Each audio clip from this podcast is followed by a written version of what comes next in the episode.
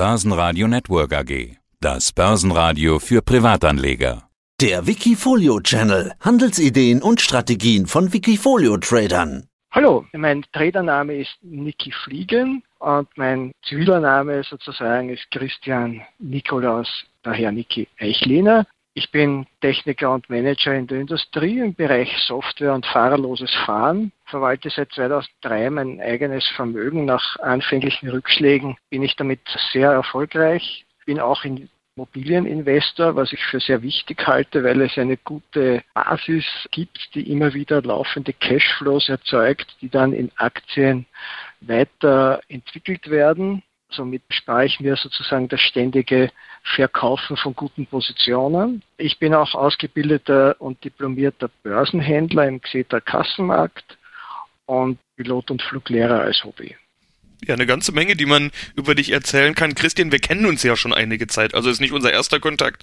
Unter anderem aus dem Heiko Thieme Club Umfeld haben wir uns kennengelernt. Deshalb weiß ich auch ein paar Dinge über dich, nämlich dass der zweite Teil deines Nicknames, Niki Fliegen, daher kommt, dass du tatsächlich Pilot bist, was du ja gerade schon angedeutet hast. Außerdem überzeugter Immobilieninvestor, haben wir ja auch schon ein paar Mal drüber gesprochen, hast du ja gerade schon angedeutet. Wir sprechen aber heute über deine Wikifolio-Strategie. Das heißt, Aktien sind in dem Fall dann das Thema bei dir. Er läuft immerhin auch schon seit Sommer Sommer 2017, zumindest in diesem Fall, plus 68 Prozent seitdem an Performance erzielt. Was sollte ich hier jetzt noch ergänzen, um deine Vorstellungen komplett zu machen? Also ich glaube, das ist schon eine super tolle Zusammenfassung, wie immer von dir ganz hervorragend gemacht und gut vorbereitet. Ja, ich glaube, da ist nichts mehr dazu zu sagen. Okay, dann können wir direkt einsteigen in die Strategie. Die heißt nämlich Aktien von Trends, weil du eben in Trends investierst. Jetzt könnte man da an Trendfolge denken, aber genau darum geht's nicht. Also es ist keine Trendfolgestrategie, sondern du investierst in Aktien von Megatrends, wie man das ja häufig nennt, oder eben von Trends. Also als Beispiele gibst du an knapper Wohnraum, fortschreitende Technisierung, mehr Gesundheitsnachfrage, höherer Logistikumschlag durch das Internet und so weiter. Wie würdest du es beschreiben? Nach was genau suchst du und wie gehst du dabei vor? Wo ich diese Strategie entwickelt habe, war das damals eines von zehn verschiedenen Portfolios, wo ich verschiedene Strategien getestet habe. Das ist mir deswegen wichtig, weil irgendwelche mechanistischen Backtests ja immer das Problem haben, wäre ich damals wirklich eingestiegen, hätte ich mich getraut, hätte ich es überhaupt bemerkt und alles das. Und ich habe damals also zehn verschiedene Strategien entwickelt und unter anderem war das eine davon von diesen Aktien von Megatrends. Und ich habe dann aber andere Strategien, die waren auch ganz interessant. Also zum Beispiel die Pure Dogs, also Aktien, die gefallen sind und wo man sagt, die können ja eigentlich schon gar nicht mehr weiterfallen. Oder Long-Short-Strategie, also Nasdaq Long, DAX Short oder Eurostox Short, so dass man vom Spread lebt und so weiter. Und aus all diesen habe ich dann die Strategie entwickelt oder genommen, die am besten performt hat und habe die, um ganz ehrlich zu sein, in diesem Aktien von Trends jetzt hier seit einem Jahr umgesetzt. Diese Strategie heißt heute, die gibt es nur als Musterportfolio, ohne investierbar zu sein, wird aber bald so weit sein, dass es auch investierbar ist.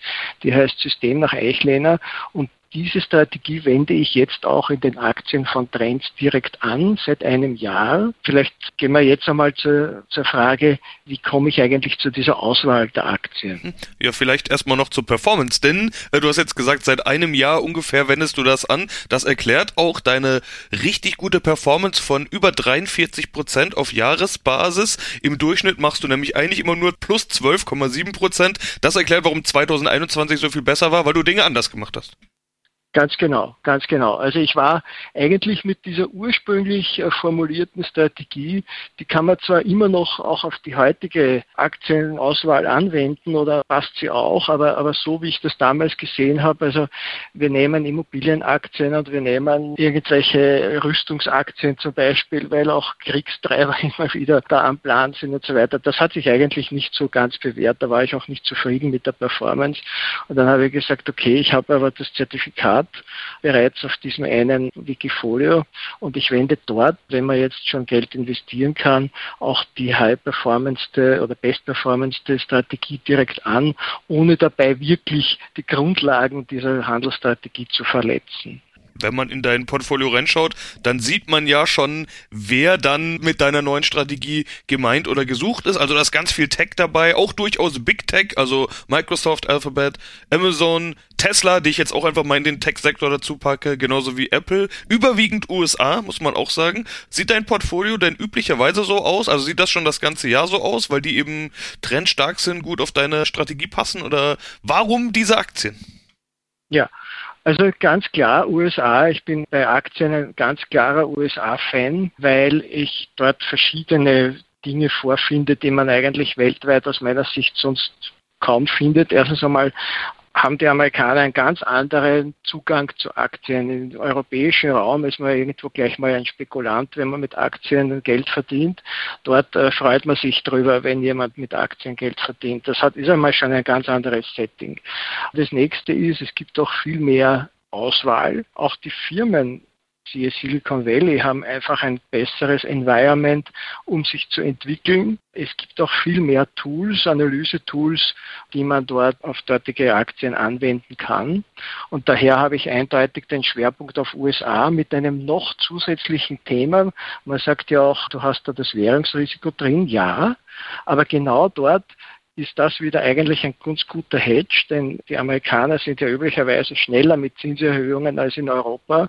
Und nachdem das Geld ja immer zum zinsstärkeren Markt geht, also ist es ja eher mit einem steigenden Dollar zu rechnen. Der hat mir auch dieses Jahr ganz gut geholfen.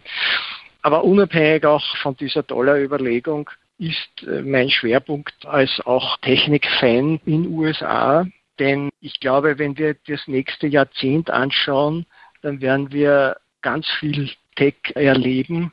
Also es wird sicher ein Tech-Jahrzehnt werden. Und dann muss man sagen, warum zum Schmiedel gehen, wenn es beim Schmied auch was zum Kaufen gibt. Wer sind denn gute Beispiele? Also wenn wir in dein Portfolio reinschauen, sind es 19 Aktien mit drin. Die können wir jetzt natürlich nicht alle durchgehen, aber frage ich doch mal direkt dich. An welchem Beispiel kann man deine Strategie gut erklären? Also etwas, was alle Aktien eint, also so gehe ich in meiner Auswahl vor. Ich fange zunächst einmal an mit einem Grundset von 5000 Aktien und die schaue ich mir charttechnisch an in einem Relativchart zu dem Nasdaq, der, aus, der momentan der Best Performance der Index ist, oder nicht nur momentan, sondern auch in den letzten zehn Jahren eigentlich. Denn ich habe ein Credo. Mein Wikifolio muss besser sein als alle investierbaren Indizes. Wobei, ich meine, ich messe mich jetzt nicht an irgendwelchen Osteuropa-Indizes oder so, sind zwar auch investierbar, aber ich meine jetzt wirklich von den sozusagen etablierten Märkten unter Anführungszeichen. So, das heißt, mein Wikifolio muss einfach den Markt unbedingt schlagen, weil sonst sage ich, wozu die ganze Arbeit, sonst kaufe ich mir den Markt in einem ETF und ist gut. Das heißt, die Grundidee muss einmal sein, die Aktie muss besser sein als der Index. So gehe ich jetzt einmal alle 5000 Aktien, die ich da im Set habe, durch und schaue mir den, den Chart im Vergleich an. Also da muss wirklich, so wie wenn man heute einen Fisch kaufen geht, die Augen müssen schwarz sein und der Fisch muss gut aussehen und auch gut riechen.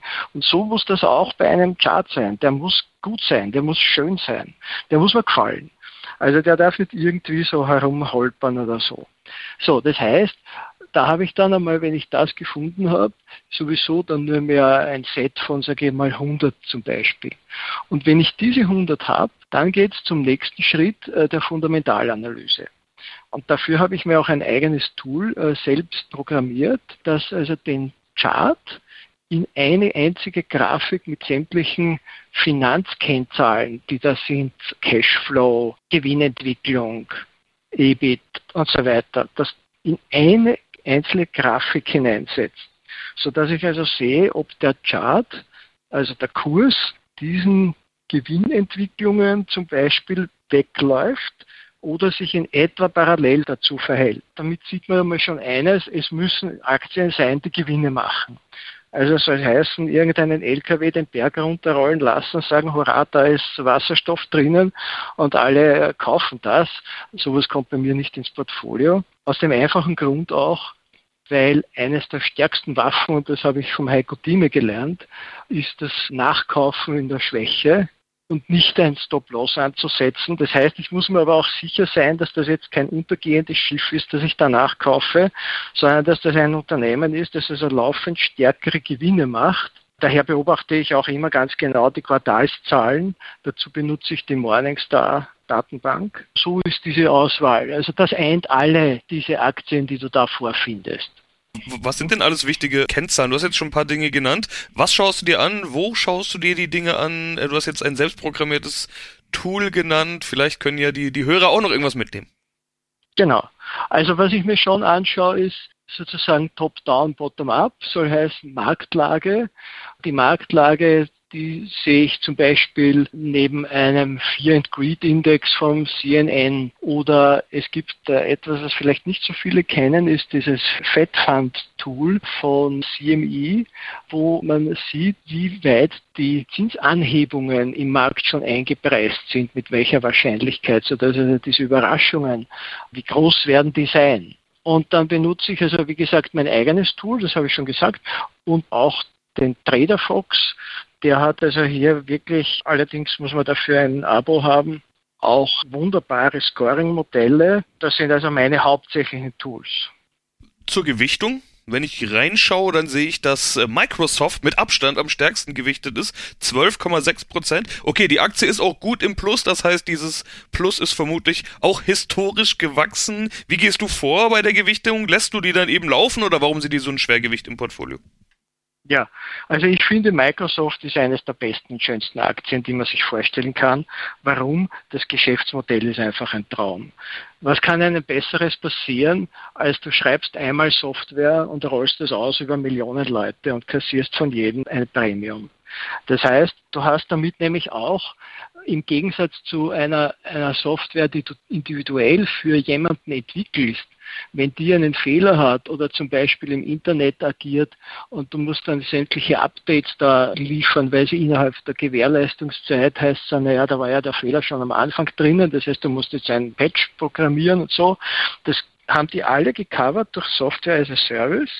Bedeutet, du hast also da ein Abo mit dem Windows 365. Somit sind auch alle Security-Updates gleich mal mit verfrühstückt, plus weitere Funktionen und so weiter. Also das heißt, also ein Geschäftsmodell, ein Traum. Ja, eine Skalierbarkeit, jedes Kopieren kostet nichts.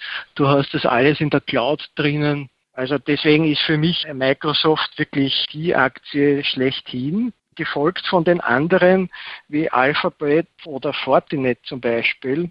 Über Alphabet, glaube ich, muss man auch nicht allzu viel reden.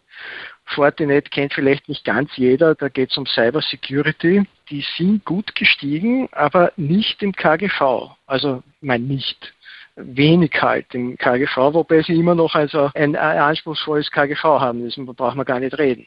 Aber trotzdem ist Cyber Security meiner Meinung nach eines der wichtigen Themen, die wir in Zukunft, diese ganzen Hackerangriffe etc. Da gibt es auch zum Beispiel noch, auch was nicht jeder kennt, die Albermale, das verletzt zum Beispiel ein Postulat von mir, nämlich dass es über eine längere Zeit den Index outperformen muss. Da mache ich direkt eine Ausnahme. Warum? Es ist einer der größte Lithiumproduzent und Lithium wird ein Rohstoff der Zukunft sein, so wie es bis jetzt Öl war. Insofern lasse ich mich dazu breitschlagen, sozusagen hier mal auch 5 Grad sein zu lassen. Und dann folgt in diesem Block, den du jetzt gerade ansprichst, also da sind nach den Top-Positionen Microsoft und Alphabet kommt so eine ganze Reihe Aktien, die zwischen 4 und 6 Prozent gewichtet sind. Und da ist eine dabei, die ich besonders spannend fand, die nämlich aus der Reihe tanzt. Sie kommt nämlich aus Österreich, heißt Verbund, ist bei uns auch immer wieder im Interview zu hören. Ganz spannend, warum hast du den Verbund dabei? Erstens und zweitens so hoch gewichtet. Also auch Verbund ist jetzt gar nicht billig, wobei immer noch ein KGV von 43 nicht schlecht ist im Vergleich zu den Techs. Nur gerade für ein äh, EVU ist das auch wieder anspruchsvoll, aber 100% Wasser, sprich also 100% erneuerbare Energie, genau das, was wir in Zukunft brauchen und Strom der Rohstoff der Zukunft. Also wenn wir jetzt alles über Strom machen wollen, die Autos fahren Strom und die ganze Software und alles, alles, also ohne Strom gibt ja heute gar nichts mehr. Das heißt also, der Stromhunger wird enorm sein. Und deswegen gepaart mit, wie gesagt, 100 Prozent erneuerbar, kommt alles aus der Donau, Was soll man mehr wollen? Eine Aktie will ich noch ansprechen, Nvidia. Gar nicht, weil äh, ich jetzt über das Geschäftsmodell reden will, sondern weil ich sehe fast 60 Prozent im Plus bei dir, aber nur mit 2,4 Prozent gewichtet. Das riecht schwer nach Gewinnmitnahmen, würde ich mal sagen. Du hast, Sebastian, wie immer den Nagel auf den Kopf getroffen. Gewinnmitnahmen, auch viele Aktien, die hier jetzt untergewichtet sind, wie zum Beispiel PVA Tepler, die auch für ein tolles Zukunftsmodell halte, sind äh, relativ wenig gewichtet. Warum? Ich habe zurzeit 30 Prozent Cash. Aus der Überlegung heraus, ich gebe es zu, mich macht dieser Ukraine-Konflikt etwas unsicher weil wenn die da wirklich einmarschieren äh, und dann sage ich, ist der Markt um 30 Prozent unten und da will ich Cash haben. Das heißt also, ich habe viele Positionen, die im Plus waren, deutlich abgebaut, um eben Cash zu haben. Ja, okay, das finde ich jetzt spannend. Obwohl wir in der Zeit schon fortgeschritten sind, mache ich dieses Fass noch auf. Warum würde ein Ukraine-Konflikt denn beispielsweise eine Nvidia oder eine Apple nach unten treiben? Bei europäischen Aktien sehe ich es ja noch ein. Warum aber Big Tech? Einfach aus ja, genereller also aus, Unsicherheit? Genau. Also aus meiner Sicht hat das Potenzial für einen Weltkrieg. Ich meine, ich bin da wirklich kein Welt, kein, kein Dingsverschwörer da, aber immerhin, ich meine, wenn Amerikaner mit Russen da irgendwo sich ein Scharmützel liefern, äh, mitten in Europa, äh, also dann würde der Gesamtmarkt ganz bestimmt runtergezogen werden. Wie, wie, wie tief äh, kann man es nicht sagen, aber das bleibt sicher nicht nur in Europa. Deswegen bin ich überzeugt, da leiden auch amerikanische Aktien, auch wenn die überhaupt nichts damit zu tun haben, dann letzten Endes. Deswegen ja auch die Idee des Nachkaufens. Okay, wohl dem, der dann Cash hat, wissen wir ja auch. Der Markt kann genau. auch, wenn man über beide Dips spricht, gibt's ja den alten Spruch, der Markt kann länger irrational sein als wir liquide. Äh, aber wenn man Liquidität hat, wer nachkaufen will, braucht erstmal Liquidität. So einfach ist das Spiel. Kommen wir mal zu einem Ausblick. Du hast jetzt ja schon einen kleinen Einblick in deinen Ausblick gegeben, dass da doch durchaus Dinge sind, die dich verunsichern. Das heißt, du könntest dir Rücksetzer vorstellen.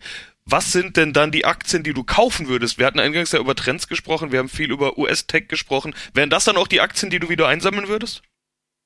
Ja, also auf jeden Fall. Also PVA Tepler wäre beispielsweise mal so eine Position, die ich ganz sicher ganz schnell wieder aufbauen würde. Aber ich mache auch äh, im Quartal einmal so einen Klimmzug, der ganz schön aufwendig ist, da einige tausend Aktien durchzuschauen und äh, dann finde ich wieder neue, die mir gut gefallen.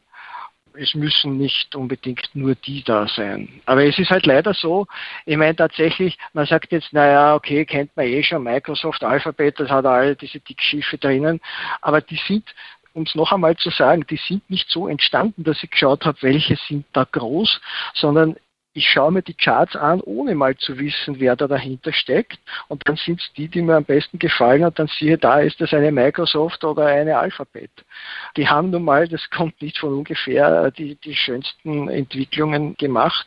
Da wird es aber doch das eine oder andere geben, von dem ich heute noch gar nicht weiß, dass es das gibt, wo ich aufmerksam werde und die aber meine Bedingungen erfüllen und die würde ich dann ins Portfolio nehmen. Ja, sind wir mal gespannt, wie es weitergeht und sprechen beim nächsten Mal drüber, vielleicht aber auch über eine andere Strategie. Christian Eichlehner, vielen Dank, aka Niki Fliegen. Vielen Dank, Sebastian, hat mir großen Spaß gemacht. Wikifolio.com Die Top-Trader-Strategie. Börsenradio Network AG. Das Börsenradio. Das Börsenradio Nummer 1.